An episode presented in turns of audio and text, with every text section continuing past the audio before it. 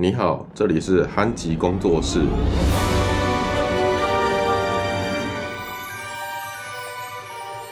在上集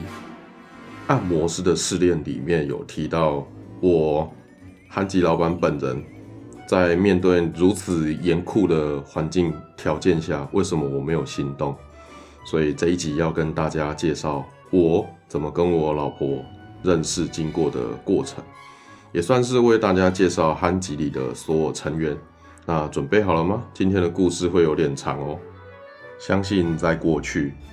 呃，许多七年级的七年级都跟我一样有共同的经验，就是我们从学校离开之后，面临了一段台湾的低薪潮。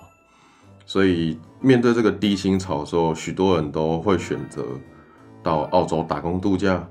呃，新闻也炒得沸沸扬扬，所以我跟我老婆其实是在澳洲认识的，在澳洲的 share house 认识。share house 就是大家一起住的，嗯，就是有一个本澳洲本地人，澳洲的本地人，他是台湾人移民过去，很早期移民过去的，然后他把他的房子分享给大家去住，那我们居住的人就用比较低的价格付给他房租。然后一周一周给他，所以如果你找到更好的工作，你就可以很，你就可以离开。哦，那这就是一个 share house。那我跟我老婆在 share house 碰面的时候，其实那个时候我跟她并没有太多的交集，因为那个时候我跟她彼此都为了各自的工作在忙碌。她比我早先到澳洲打工度假，我比她晚过去。所以他其实是比我更面对澳洲的环境，他是比我更上手的。我还在还在努力摸索，刚找到一份工作，刚上手，他已经签证要结束，准备回台湾。那在那个时刻，嗯，我遇到了一个台湾背包客，他比我更晚去到澳洲。那他的状况呢？刚去的时候一定都会有一些状况，除非你的英语英语能力。就是英语的听跟说非常好，然后你有办法独立自己去跟呃澳洲本地人找工作。但我相信大部分去澳洲打工度假的人，即便你是英文老师哦，除非你从小生长在双语的环境，不然以我们台湾人台湾人的英文程度，其实非常非常的难。所以不出意外，那个刚到澳洲的背包客，就是跟我刚去的时候一样，就是适应不了。那我在那个时候，我看到他的存款已经，他的存款就是已经不断不断，就是一直付房租嘛，然后你又没有工作，那你要吃，要又要要出去找工作，就不断不断烧。然后我就问他说，你要不要考虑跟我住同一个房间？然后，呃，我们用我们我们跟房东谈，然后我们用比较便宜的价格。然后我跟你挤一间房间，然后就是你可以省一点房租，我也可以省一点房租。因为我当初去澳洲的，我去澳洲打工度假的目的是设定是我要赚一笔钱，然后回来台湾。啊，那但是那个女生邀进来这个女生其实并不是我老婆，就是我我跟我老婆之间的共同朋友。那时候我单身，我老婆那个时候是有男朋友的。哦，那也就因为这个被我邀进来同住的女生，然后我们就在一个房间，然后好像共同住了两三个星期，然后后来这个女生就有很顺利找到工作，就搬离了那个 share house，然后，但是我跟那女生就都没有发生什么事情，就因为这件事让我老婆，让我现在的老婆留下印留下深刻的印象，我是一个可以让女生住进来房间，然后她可以很放心。他可以跟我说，他在澳洲刚开始的时候遇到很多不顺心的事情，他会，他可以跟我聊天聊到半夜，然后他可以对我很放心。呃，怎么说他对我很放心？因为我后来才知道，就是说，原来那个时候我我我其实，在人生的旅途中，并没有交太多的女朋友，大部分都是好多很多女生的朋友，但是没有女朋友。那个时候的我也没有性经验。所以，我遇到一个女生来跟我住的时候，我就是把她当做室友，啊，然后我后来才知道说，呃，原来很多女生在家的时候是不穿内衣内裤的。哦，这个这个是一个契机，就是有一次我就问那个跟我同住同一间的室友女生，就问她说，为什么你们女生的胸部会忽大忽小？是因为生理周期吗？然后她才跟我说，哦，是因为内衣的钢圈形状不同，所以如果我穿内衣看起来就会比较大，如果我没穿内衣看起来就会比较小。然后我就很惊讶看着他说，所以你在我在家都不穿内衣吗？然后就说。对啊，在房间为什么要穿内衣？然后我才知道说，哦，原来很多女生在家是喜欢不穿，就是喜欢放松一点，就就不会穿内衣哦。所以这个也是一个他对我很放心的一种一种一个象征了。然后刚开始大家整个 share house 的人，包括房东，都以为我跟他会在一起，我会资助他生活，我会呃。存钱买车，然后带着他继续接下来的打工度假时间，但后来没有，后来他就很顺利自己找到工作离开，然后就这件事情让我老婆留下印象深刻。之后，嗯，那个时候我老婆要离开澳洲一阵子，好像是一个月吧，然后他就说他有买车，然后他就告诉我，哦，老婆告诉那个时候。呃，那个时候老婆是住在我的房间的对面，她跟我是同一间但不同房哈。她就她就告诉我说，呃，我要回台湾一个月，然后我的车放在放在澳洲，如果一个月都没开的话，对老车的电瓶不好，所以他就叫我帮他开车，就是也不是开车啊，帮他雇车啦，就是有空偶尔。你就是可以把车发动，然后绕出去开开啊。那个时候我也有驾照，只是那时候我开车技术很差，我也从来没有人生第一台车。然后我就把他的车，我我就很不愿意，但我还是答应下来。然后我开着他的车出去买东西的时候，我我我那个是我那是我第一次，呃，自己开车出去这样拍拍照。对我而言，其实是很害怕，因为那是别人的车。然后后来就有一次，就我把他的车撞坏，然后撞坏的时候，我跟他讲说，我我有打电话给我老婆说，我把你的车撞坏了，然后我把它修到一个基本上能开的地步。那，呃，你你从澳你从台湾回澳洲的时候，你再看这台车。它发生了什么状况？然后你想要把它修到什么程度？啊，你修了多少钱？你再跟我说，然后我再汇给他。然后那个时候我的签证一签，哦，就结束，我就离开台，我就离开澳洲。所以，我我离开澳洲，他回到他再回去澳洲，然后他再把他自己的车拿去修。那以这种情况下就很考验人性。然后有些人就这样，然后屁股拍拍就不理他了。如果以当时我的状况话，如果我就是打死不把不把他修车的钱还给他，其实他也没拿我没辙。可是我觉得车还是我撞坏了，所以我就帮他把车修好，不是帮他把车修好，车还是他自己开去修的。但是我有把他修车的钱汇给他，然后后来我也跟他讲说，呃，等到你签证结束之后，那台车你也不用找别人卖，我就把那台车买下来，这样就就是说。呃，那台车就是等于我把它包下来了，这样也算是让他有一个比较好的结局，没有像呃某些背包客一样在澳洲遇到很多很坑的事情，然后听完结果是让人家会觉得比较遗憾的。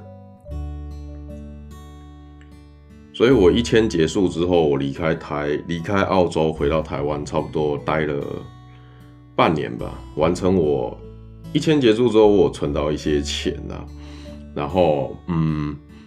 很多人都会说，一签结束之后存到的钱就会出去把它玩掉。可是我是没有把它玩掉，原本的目标设定是想要去跳一个高空跳伞，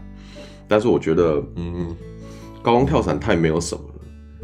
那时候我就觉得说，高空跳伞就是你有钱、有时间，你去你就可以跳，那太没什么。所以那时候我就改变目标，就是我一千回台湾待了六个月，然后很扎实的训练。然后完成自己人生的第一个铁人三项，好，所以那时候还蛮年轻的，二六二七还是二十二五而已，就体力也很好，然后就练三天，然后把完成人生第一个铁人三项。好，然后那个时候完成完成了之后，我就是要回澳洲嘛。然后回澳洲的时候，我我已经在那个时在那个时间点已经答应说我要把那台车买下来，然后钱也汇给我老婆。所以那时候我在练三铁的时候，我就花时间，呃，特地从台北跑去台中找我找我老婆，跟她拿车钥匙。那个时候我就很紧张，因为我的钱都汇给她了。所以如果她避而不见，不把车钥匙给我的话，就换我头痛了。啊，很还好，那个时候很顺利，我拿到车钥匙。那玩完三铁之后，我就二零一三年十月，我我看我签证上面，二零一三年十月我就回澳洲，开始了我的二签。然后二签，我就继续待在呃澳洲二签，然后我老婆就她的二签结束，她就回台湾。所以，我们两个其实都是时间是有一点重叠，但是也有点错开。那我回到澳洲的时候，呃，我跟我老婆之间还有另外一个共同朋友，他叫 Mandy。这个、这个、这个共同朋友，他就有一次就传讯息给我，就是跟我说：“哎，你知道你老婆跟她男朋友分手了吗？”然后我就说我不知道，我跟她没联络啊，我怎么会知道她跟她男朋友分手？她说哦你不知道，那我觉得你可以去关心她一下，因为她好像蛮难过的。然后那个时候我就我我就是真的就是照那个那个 Mandy 讲的一样，就是打电话去关心她，因为 Mandy 跟我的关系比较不一样，就是我在住进去那个跟我老婆碰面的那个 share house 之前的那个工作。好，那一个那一个工作，我我之所以能进去，就是因为有人从那个工作离开。那离开的那一个人其实就是 Mandy。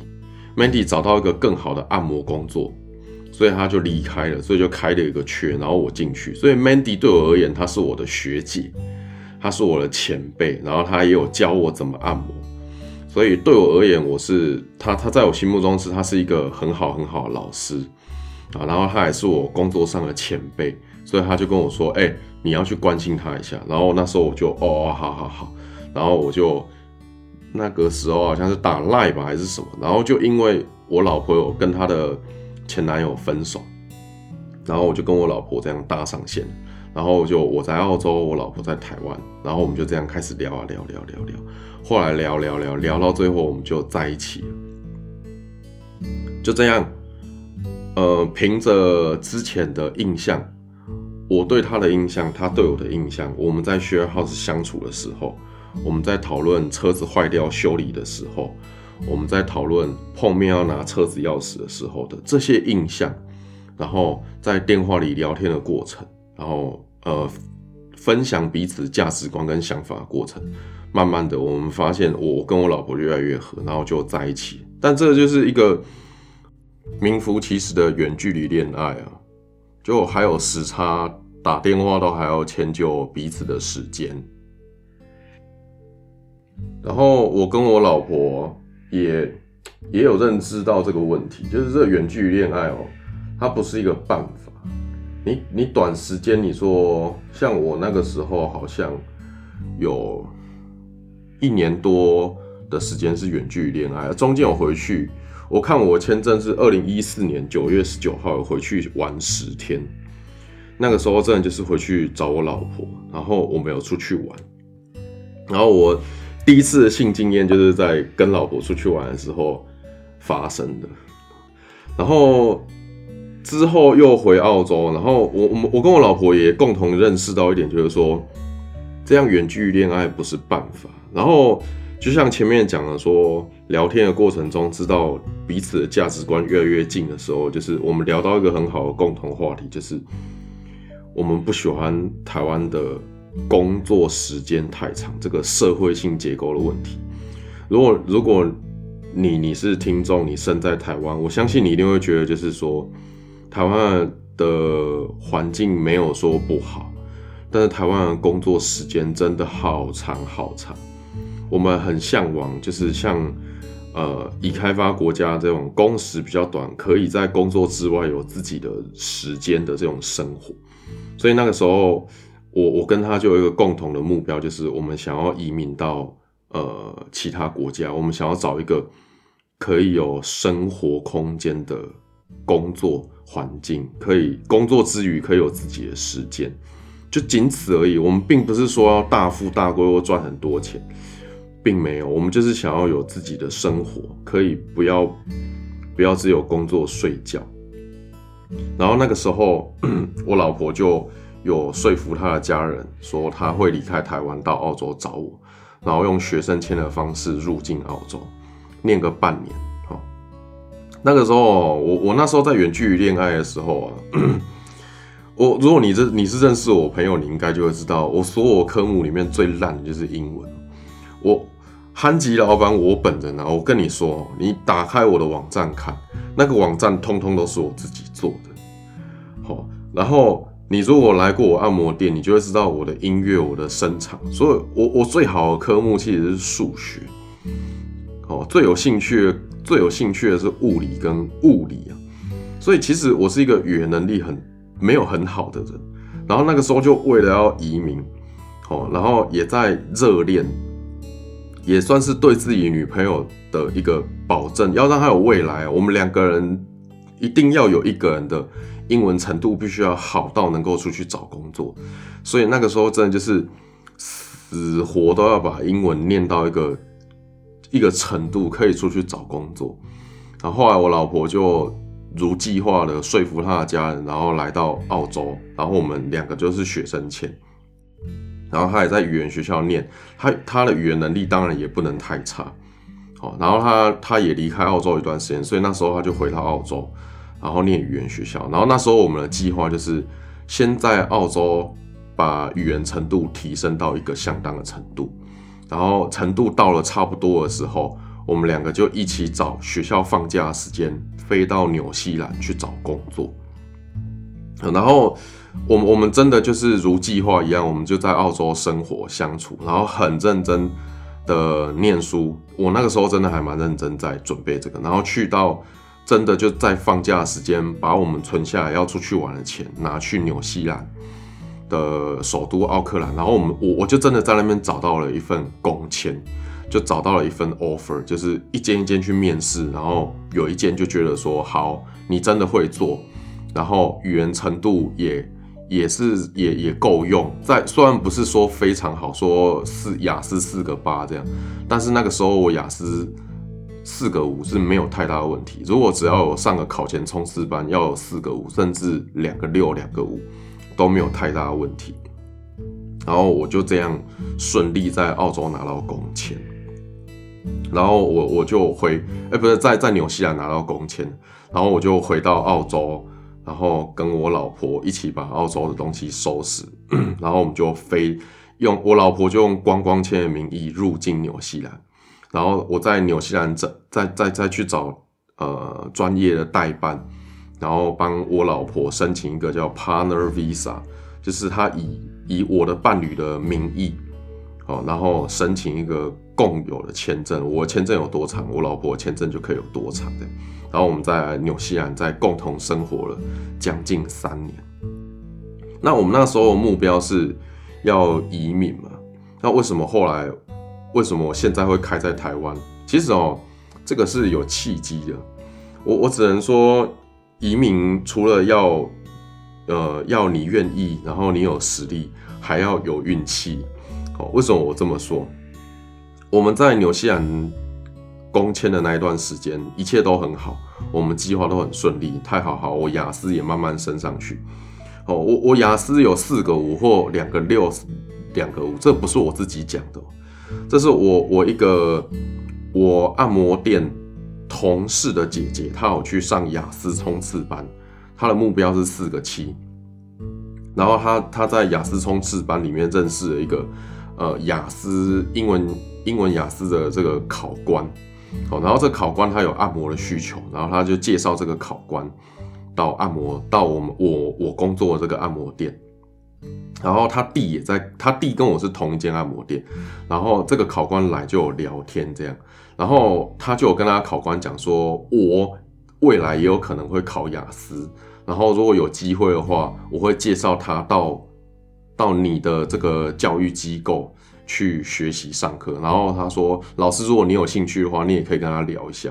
然后这个雅思考官就跟我聊到天，可是我那个时候跟他聊天的时候，我压根不知道他是谁，我就把他当做是一个当地的 local 跑来按摩而已，我根本没有特别准备什么。他就跟我聊天，然后他聊完之后，他就回去跟我室友的姐姐讲，就是纽西兰室友的姐姐讲，他就他就跟那个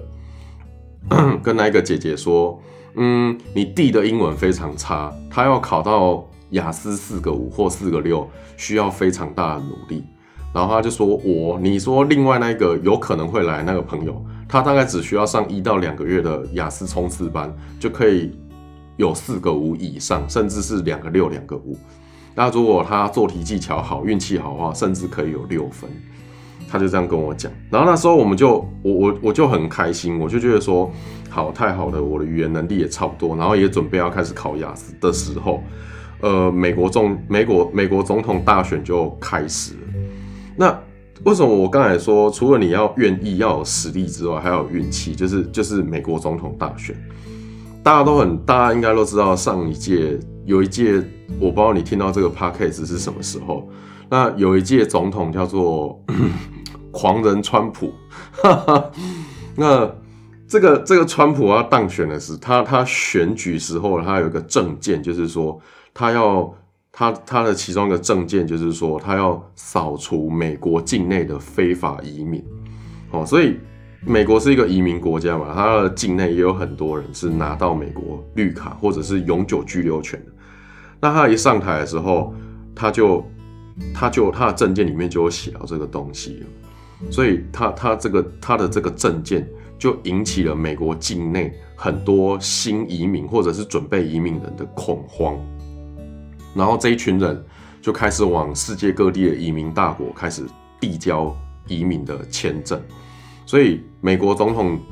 川普当选的隔天，呃，纽西兰，哦，然后还有纽西兰隔壁的澳洲，还有美国隔壁的加拿大，好，还有英国这几个有对外开放移民的国家的移民局，他们收到的资料量据说都是成百倍成长。就是超级恐怖的地建数。那 其实这个也不能说 不能说纽西兰不好，或者是说澳洲不好。如果今天我是一个国家的领导人，然后我对世界各地的人开放移民，那我一定是选择优质的移民嘛？那现在有这么多人要来我的国家移民了，我一定会把我的移民条件拉高吗？这个是天经地义，这也怪不得谁，只能说自己运气不好。然后我就刚好搭上了那一波移民潮，哦，那一波风潮。